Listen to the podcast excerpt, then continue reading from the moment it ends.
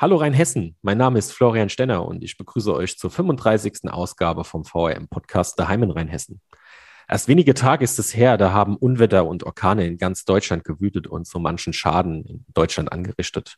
Und vor nicht allzu langer Zeit ereignete sich in Deutschland aber eine viel größere Umweltkatastrophe. Im Norden von Rheinland-Pfalz, in anderen Teilen des Landes, zerstörte ein Hochwasser ganze Dörfer und Städte. Die Katastrophe richtete Schäden in Milliardenhöhe an und zerstörte abertausende Existenzen.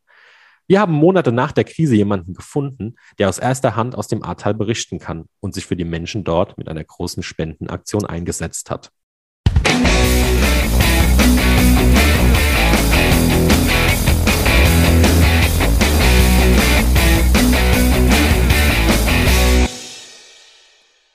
40.000 Euro für ein Dorf hat sie gesammelt. Sie ist Jungunternehmerin in Rheinhessen und tritt in die Fußstapfen ihrer Eltern. Sie ist Mama, sie ist gelernte Edelbrandsommelieren und studierte Getränketechnologin. Sie führt die Geschäfte bei der Gau-Odernheimer Destillerie und Likörmanufaktur DEHEC.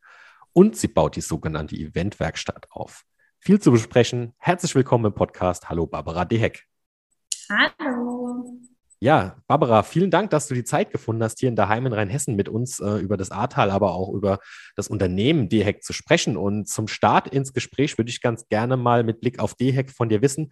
Erzähl doch erstmal ein bisschen was über dich und über deine Familie und über das Familienunternehmen DHEC. Ja, wie du schon gesagt hast, mein Name ist Barbara DHEC. Ich bin 35 Jahre alt.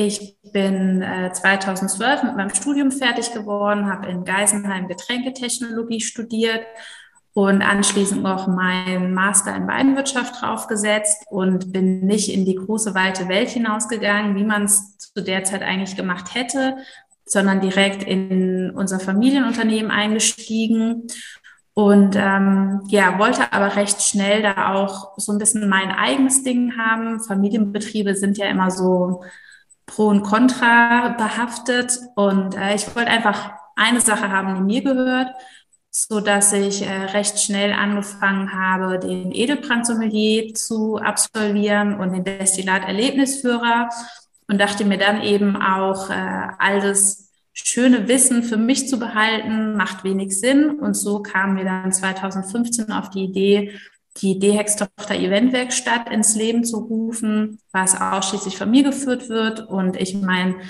gutes Wissen an die Menschheit weitergeben kann in Form von ähm, verschiedenen Tastings zum Thema Gin oder Käse und Likör, Schokolade und Destillat. Das mache ich nebenbei am Wochenende. Ähm, und unter der Woche bin ich dann eben in der Destillerie und Likörmanufaktur aktuell in der Produktion ähm, zuständig und äh, ja, kümmere mich aber auch um diverse Kundenanfragen. Und da das noch nicht zeitfüllend genug ist, habe ich noch zwei kleine Kinder, Bruno und Lotte, die sind äh, eins und vier. Und ja, damit ist meine Woche auch gut ausgefüllt und äh, lebhaft und wenig langweilig tatsächlich. Flexibilität ist nicht mehr ganz so gefragt, aber ähm, als Mama findet man immer eine Lösung, alles zu bedienen und jeden glücklich zu machen. Ja, und dann äh, widmet ihr euch im Unternehmen dann auch noch so karitativen Projekten äh, wie die für das Ahrtal, was ich im Intro angesprochen habe. Da kommen wir auch später nochmal in einer einzelnen Passage en Detail drauf zu sprechen. Bleiben wir doch erstmal noch bei, bei, bei DHEC und dem Familienunternehmen. Ähm, gib uns doch mal so ein paar Hard Facts mit auf den Weg. Ähm, seit wann gibt es DHEC? Wie viele Mitarbeiter? Und du hast gesagt, du bist in der Produktion. Was konkret produziert ihr denn in Gau-Odernheim? Naja, wie die Firmierung schon sagt, äh, Destillerie und Likörmanufaktur, ähm, unser Schwerpunkt liegt auf Likören, Spirituosen und der Herstellung von feinen Destillaten.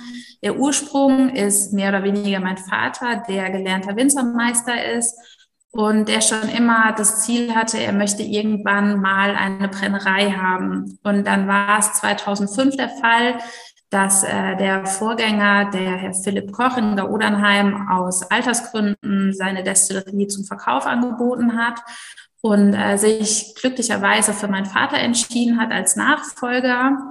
Und ähm, ja, so kam mein Vater vom Winzersein zum Brennersein und wollte das eigentlich so ein bisschen Richtung Ruhestand ruhig und gediegen angehen lassen, was leider komplett nach hinten, also leider in Anführungszeichen komplett nach hinten losgegangen ist, ähm, da er sehr schnell recht erfolgreich wurde, die Produkte ihre Liebhaber gefunden haben und die Nachfrage einfach ähm, stark zugenommen hat.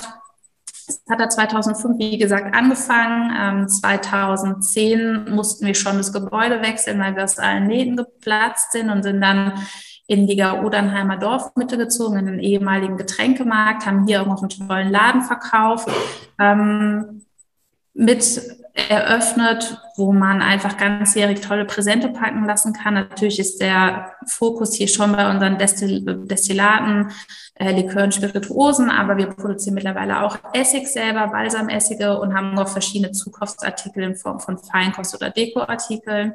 Das ist so was man von vorne sehen kann in der Öffentlichkeit. Ähm, hinten ist es aber so, dass da noch mittlerweile fast 20 Helferlein sind, die uns äh, helfen in der Abfüllung, Versand, Etikettierung im Büro. Also wir sind von einem Unternehmen, was 2005 angefangen hat mit mein Vater, meine Mutter, meine Oma und ich äh, sind wir, wie gesagt, mittlerweile gewachsen mit fast 20 Mitarbeitern.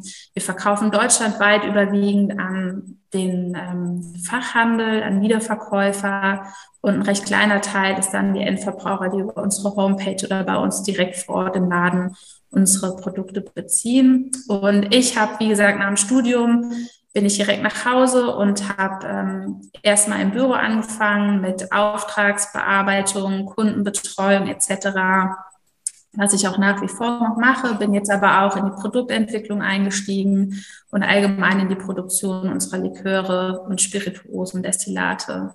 Mhm.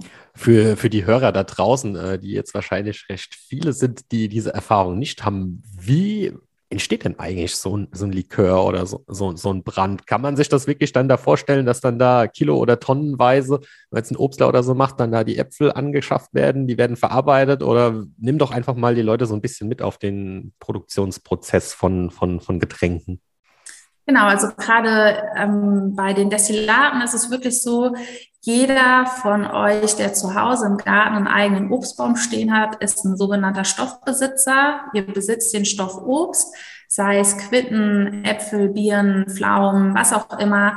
Ähm, in der Regel wird daraus ja erstmal Marmelade gekocht, Kuchen gebacken und dann bleibt aber immer noch ein halber Baum übrig mit Obst, wo man sich dann fragt, was kann ich damit jetzt noch Leckeres äh, herstellen? Und entweder ist es dann Saft oder eben der Schnaps. Das heißt, äh, der Baum wird abgeerntet und zu uns gebracht.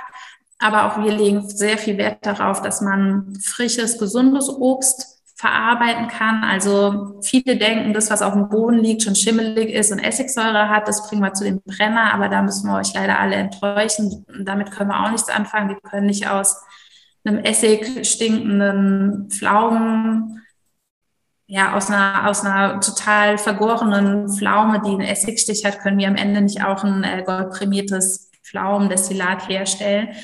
Also das frische, gute Obst, was sehr reif ist, schon idealerweise sehr süß und zuckerhaltig ist, das könnt ihr zu uns bringen. Das vermeichen wir dann, bringen es zum Gären. Ähm, aus dem Fruchtzucker entsteht dann bei der Gärung ein bisschen Alkohol, so vielleicht zwischen 9 und 12 Volumenprozent, würde ich jetzt mal grob sagen. Ähm, und damit das Ganze dann Pflaumenbrand zum Beispiel genannt werden darf, muss der Alkoholgehalt aber mindestens 37,5 Volumenprozent haben. Das heißt, unsere Aufgabe ist dann die, das Aufkonzentrieren des Alkohols. Deswegen braucht man unsere Brennanlage. Das heißt, bei der Destillation wird der Maische das Wasser entzogen, sodass dann aus den 9 bis 12 Volumenprozent am Ende ungefähr 70 Prozent sind. Das verdünnen wir dann mit Wasser zurück auf Trinkstärke. In der Regel sind es so 40 Volumenprozent. Und schwuppdiwupps sind sie als Stoffbesitzer auch noch Besitzer von einem tollen Destillat. So, das war jetzt der, der Crashkurs äh, genau. im, im, im, Brennen. Äh, Gibt es da in, dann in der Eventwerkstatt, äh, die Hex-Tochter heißt sie ja, dann letzten Endes die Möglichkeit, das Ganze nochmal genauer und in ausführlicherer Variante sich anzuhören? Oder was passiert in dieser Eventwerkstatt? Du hast ja schon angedeutet, das ist so ein bisschen dein Baby in Anführungszeichen. Ich war selbst, hatte auch schon das Vergnügen drin zu sein. Das ist ein super atmosphärisches, äh, sehr, sehr nice gestaltetes äh, Ja, Räumchen ist das falsche Wort. Das ist äh, wirklich ein großer, großer Raum oder mehrere große Räume, ähm, wirklich mit Lounge-Charakter und spektakulär ist mir in Erinnerung geblieben die, äh, die Spiegel an der Decke. Also es hat wirklich eine toll, tolle Atmo. Was ist die Eventwerkstatt? Was passiert da? Also hier widmen wir uns eben verschiedenen Themen. Ein absolutes Knallerthema ist nach wie vor Gin, auch wenn man seit drei, vier Jahren sagt, äh, irgendwann muss das Thema mal gegessen sein, ist aber nicht so. Die Nachfrage ist einfach immer noch enorm hoch, was Gin angeht. Das heißt, hier erfahrt ihr zum Beispiel was über Geschichte, Herkunft, Herstellung, welche Arten von Gin gibt. Ähm, und die werden dann auch, die verschiedenen Arten werden dann vor Ort probiert, kombiniert mit Tonics und äh, ganz viel Wissenswertes kommt dazu. Aber natürlich auch, wenn ihr zu einem Event kommt, äh, wo wir Käse mit Likör kombinieren oder Schokolade mit Destillat, da erzähle ich auch immer am Anfang erstmal ganz viel Interessantes und nicht übertriebenes äh, Fachwissen, sondern wirklich auf die Highlights äh, fokussiert. Wie wird ein Likör hergestellt, wie ein Brand, wie eine Spirituose, was sind die Unterschiede? Ähm, dann haben wir verschiedene Geschmacks. Ähm, Beispiele, die dann natürlich auch direkt probiert werden können, damit die Gäste auch verstehen, was ich sage, weil sie es direkt an, einer flüssigen, an einem flüssigen Beispiel probieren können. Dann wird eben kombiniert damit, also viele Leute fragen mich immer, ja, aber einfach nur Schnaps trinken, ich möchte damit gerne was machen. Das heißt, ich gebe auch viele Infos, ähm, welche Liköre man in Cocktails einbauen kann, wie man es mit Käse kombiniert, wie man ähm, es über Eis geben kann oder in einen Kaffee rein. Also gibt da ganz viel mhm. Tipps, was man mit unseren Likören noch so machen kann. Und ähm, genau.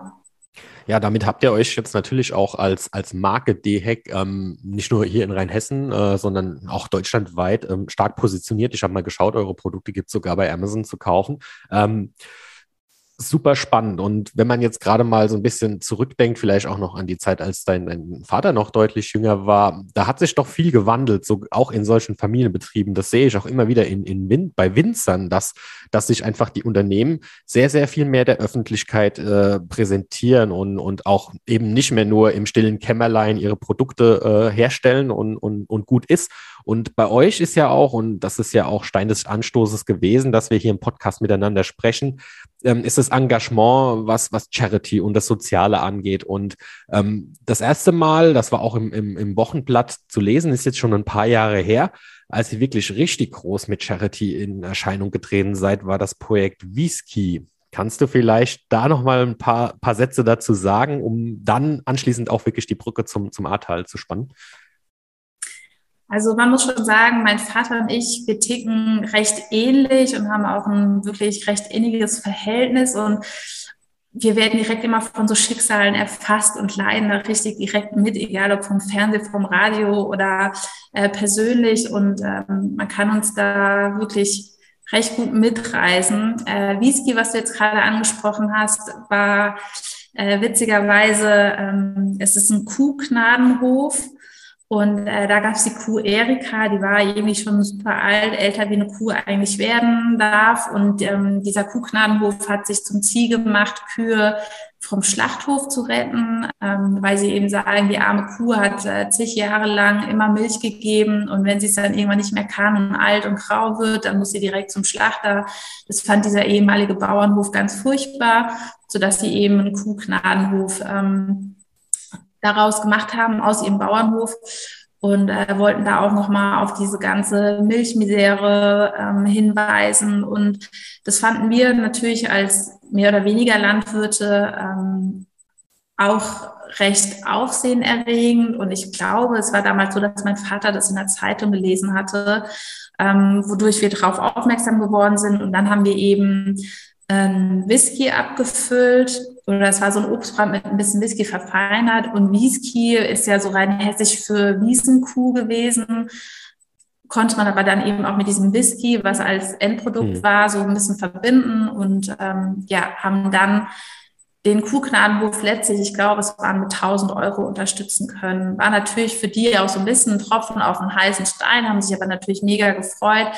Ähm, und wir haben nach wie vor hier und da auch mal noch Kontakt, wenn die ähm, gegen Jahresende machen die auch immer so eine Tombola und da beteiligen wir uns auch nach zig Jahren immer noch mit einem kleinen ja, Spendenprojekt. Ja.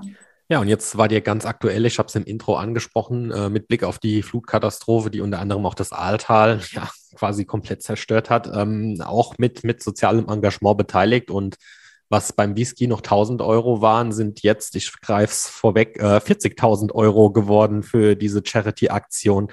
Barbara, erzähl doch mal ein bisschen was zu eurer Aktion im Ahrtal. Oder für also das zuerst einmal, dass wir wirklich letztlich bei 40.000 Euro gelandet sind, äh, flecht uns selber immer noch und äh, für uns immer noch so ein bisschen unvorstellbar. Ähm, naja, wie sind wir drauf gekommen? Ich glaube, kein, an keinem sind die Bilder spurlos vorbeigegangen, die man in den Medien gesehen hat. Ähm, die Fakten, die man gehört hat, das hat einen direkt mitgerissen gerade für meinen Vater, der früher selber Winzer war, die Schicksale der ähm, Weingüter dort vor Ort im Ahrtal zu sehen, fand er natürlich sehr dramatisch. Ich habe die Bilder gesehen, das war alles so unrealistisch erstmal. Man hat es gesehen, aber man konnte das gar nicht so wahrnehmen. Aber dennoch war super schnell klar, auch wir wollen uns irgendwie beteiligen. Da wir jetzt aber ein kleines Familienunternehmen sind, ohne Marketingabteilung oder Allgemeinabteilung, bei uns ist irgendwie so jeder für alles zuständig. Ähm, hat sich das dann doch einen Moment hingezögert, rausgezögert, bis wir wirklich dann zu einer Idee kamen und das Projekt stand. Da sind bestimmt, das war, bis wir angefangen haben, war es bestimmt vier Wochen nach der Flut, wo wir schon dachten, okay, wir haben die Idee, wir haben das Produkt, äh, wir hatten tolle Helfer, die uns unterstützt haben in Form von kostenloser Grafik, die uns gestellt wurde, ähm, kostenlosen Etiketten, die uns unsere Druckerei geliefert hat. Die Mitarbeiter haben äh, frei geholfen. Ähm, in ihrer, also in ihrer Freizeit haben die uns geholfen abzufüllen, so damit wir da wirklich was Tolles auf die Beine stellen konnten. Aber es war halt schon vier Wochen nach der Flut mhm. und in den Medien ist es auch nicht mehr täglich erschienen, sondern nur noch mhm. alle drei Tage hat man darüber was erfahren. Und dann hatten wir schon so ein bisschen die Befürchtung, wir haben 3000 Flaschen produziert. Mhm. Was hilft uns die schönste Idee, wenn es am Ende keiner kauft, weil mhm. es einfach nicht mehr so präsent im Kopf ist. Und wir wissen mhm. ja alle, was nicht mehr jeden Tag gezeigt wird, vergessen wir und nehmen wir gar nicht mehr als so wichtig ähm, ja, in Erinnerung. Wir haben es dann trotzdem gemacht. Ähm, ich war da so ein bisschen die mutigere, die gesagt hat, komm, lass es jetzt einfach probieren. Im schlimmsten Fall haben halt 3000 Flaschen Gin, die wir irgendwie anders loswerden müssen. Ähm, und äh, wir hatten aber ganz, ganz tolle Unterstützung von unseren Kunden. Ähm, wir haben einen Handelsvertreter, der Rewe, die Rewe-Zentrale in Koblenz und Köln dazu motivieren konnte, uns alleine schon zusammen 1700 Flaschen abzunehmen. Wir haben einen anderen Kunden, der nochmal 500 Flaschen abgenommen hat und den, die restlichen Flaschen sind über einen Online-Shop ähm, gegangen. Da war auch ein Artikel in der Zeitung. Danach ist der Online-Shop mal kurzzeitig explodiert mit Bestellung mhm. von äh, Gin voll, hieß es, ähm, hieß die abgefüllte Flasche. Ja, und so hatten wir innerhalb von kürzester Zeit, drei oder vier Monaten, die fast 3000 Flaschen los. Wir haben das ja verkauft für 15 Euro, wovon wir 13 mhm. Euro gespendet haben. was uns hier wirklich extrem wichtig ist, ist zu erwähnen, dass wir uns nicht nur zwei Euro in die Tasche gesteckt haben, sondern ähm, man muss immer 13,03 Euro Brandweinsteuer pro Liter rein Alkohol bezahlen. Und das mhm. heißt, die zwei Euro waren einfach die Brandweinsteuer, die uns mhm. äh, ja, der Zoll nicht erlassen hat, was aber natürlich auch verständlich ist. Ja, und spektakuläre Summe. Und ähm, dann habt ihr euch auch dazu entschieden, wenn ich die Historie so ein bisschen mit dir noch betrachten darf, dieses Projekts, eben nicht einfach nur zu sagen, so, hier ist, ist jetzt ein Sack voll Geld, ähm, schauen wir mal, schicken wir irgendwie anonym an Organisation XY oder sowas, sondern was war euer Weg dann zu sagen, wie bringen wir das Geld an den Mann, an die Frau, da wo es gebraucht wird? Genau, also es war uns wirklich ganz wichtig. Deswegen haben wir uns auch äh, mit dem Landrat Heiko Sippel und unserem Ortsbürgermeister Heiner Illing zusammengetan. Einmal wollten wir nicht, ähm, dass Leute vielleicht denken, wir bereichern uns selbst, sondern wir wollten die beiden Gesichter einfach hinter uns stehen haben, um zu zeigen, äh, es ist alles offiziell, es geht alles seinen richtigen Weg und die Summe geht genau dahin, wo sie hin soll.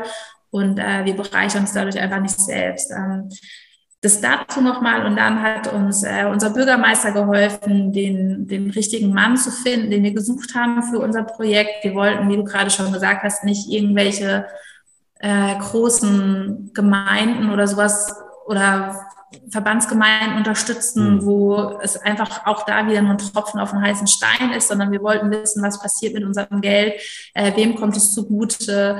Ähm, wir wollten einfach einen Mann haben, den wir ansprechen können, vielleicht auch auf meinem halben Jahr, um zu fragen, hey, kannst du uns sagen, was aus den 40.000 passiert ist? Ja. Und nicht einfach, es geht in einen großen Topf und keine Ahnung, ob es ausgegeben wurde oder was damit mhm. passiert. Das war uns einfach sehr wichtig. Und so hat uns unser Ortsbürgermeister den Kontakt verschafft zu ähm, Alfred Sebastian aus Dernau, der ein wirklich extrem sympathischer Mensch war. Allein schon beim ersten Telefonat, der hat so wie so ein bisschen Kölschen Dialekt schon gehabt und es hat direkt Freude gemacht, sich mit ihm zu unterhalten und ähm, ja, wurde dann auch einfach mal bestätigt, als er uns eingeladen hat nach Dernau, ähm, was er für ein positiv denkender Mensch ist, nach so einem Schicksal, wo sich vielleicht manche einfach verkrochen hätten gesagt hätten, ich schaff's nicht mehr, ich bin durch. Der sah einfach nur total fröhlich, also was heißt fröhlich, nicht fröhlich, aber total, der wusste, er schafft was und, mhm. und er hilft den Menschen und er muss für die stark sein und absolut positiv denkender Mensch, der mhm. viele Ziele und Ideen hat und auch wirklich für seine Gemeinde kämpft, also für Dernau da ist und wahrscheinlich am liebsten jeden seiner Einwohner täglich einmal anruft, um zu fragen, ob alles okay ist oder er noch irgendwem Wasser vorbeibringen kann oder so. Mhm. Ja, du hast gesagt, ihr wart äh, in Dernau im, im, im Katastrophengebiet vor Ort ähm, mit einigem Abstand zur Katastrophe zwar, aber ähm, beschreib doch mal, A, wie du dich gefühlt hast, als du dort angekommen bist und B, was ihr eben auch dort gesehen habt und erlebt habt. Also es war schon so auf dem Weg dorthin. Ich, ich weiß, ich bin, ich war der Fahrer und man hat irgendwie die ganze Zeit gedacht, okay, gleich muss irgendwas kommen, gleich muss irgendwas kommen. Es war wirklich so, wir sind um eine, also man dachte, vielleicht ist aber auch schon so viel aufgeräumt, dass man gar nichts mehr sehen wird. Und wir fahren um eine Kurve und plötzlich dachte man, okay, hier ist die Welt stehen geblieben, hier ist, hier ist irgendwie was anders. Und es war direkt so, so ein bisschen bedrückend und äh, ja, man hat plötzlich wahrgenommen, okay, wenn es jetzt noch so aussieht, wie es aussieht, will man überhaupt nicht ansatzweise vor Ort gewesen sein an dem Tag der Katastrophe oder eine Woche später. Also da ist nach wie vor noch so viel zu tun. Diese, dieses ganze Dorf sieht aus wie eine Baustelle, mehr oder weniger. Ähm, der Bürgermeister war so nett und hat uns dann eben auch einmal durchs Dorf geführt und hat uns da ein paar Geschichten erzählt und es war mhm. einfach so ergreifend und so bewegend. Ähm, man hatte danach noch ein paar Tage zu schaffen, das Gesagte auch verarbeiten zu können. Was ist da wirklich an, an, an, an Geschichten, äh, Erlebnissen wirklich noch ganz präsent hängen geblieben bei dir konkret? Hm, also ein, zum einen hat der Bürgermeister selbst erzählt, wie das für ihn an dem Tag der Flut war. Er hat äh, quasi gesagt, dass er nachts um zwölf in seinem ersten Stock gestanden hat und wusste, das Erdgeschoss ist schon vollgelaufen. Und um zwölf Uhr nachts sagt seine Frau, ich glaube, das Wasser ist jetzt stehen geblieben. Und es war wirklich knapp vor vom äh, ersten Stock, sodass sie da auch nasse Füße bekommen hätten. Und er hat auch gesagt, die waren am Anfang, die ersten ein, zwei Wochen komplett auf sich alleine gestellt in diesem mhm. ganzen Dorf, weil einfach es andere Dörfer drumherum gab, die größer waren und noch mehr Hilfe benötigt haben mhm. und die selber waren komplett auf sich alleine gestellt, hatten keinen Strom, keine Heizung, keine Versorgung mit Lebensmitteln. Das muss so schlimm gewesen sein, diese Vorstellung. Ähm, was ich auch ganz ergreifend fand, er hat uns eben gesagt, dass in ganz Dernau nahezu kein Erdgeschoss aktuell bewohnt wird, weil das alles absolut sanierungsbedürftig ist. Viele Häuser müssen auch noch abgerissen werden, weil es wohl dort der Fall ist, dass äh, dort viele Ölheizungen auch noch waren.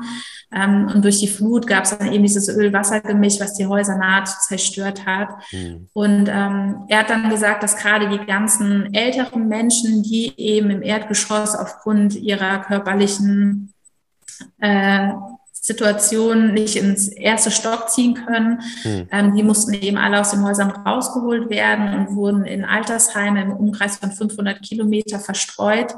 Ähm, wow. Und er hat recht schnell viele, viele Nachrichten bekommen von den Senioren, die gesagt haben, wir haben einfach so Heimweh, es geht uns hm. eh schon so schlecht und jetzt werden wir noch aus Bernau weggezogen, wir wollen wieder nach Hause, egal wie. Und dann hat er tatsächlich mit den ersten Spenden ein Seniorenheim aus Containern erstellt, hat er uns auch gezeigt. Und er hat gesagt, die Senioren sind so glücklich darin, dass sie ihr Containerheim gar nicht mehr aufgeben wollen. Ähm, es waren, keine Ahnung, vielleicht so 15 Container, die so im Kreis standen. Es war auch schon Rasen wieder mhm. angepflanzt und Ladestationen für die mhm. Rollstühle und sowas. Ähm, die waren total glücklich dort.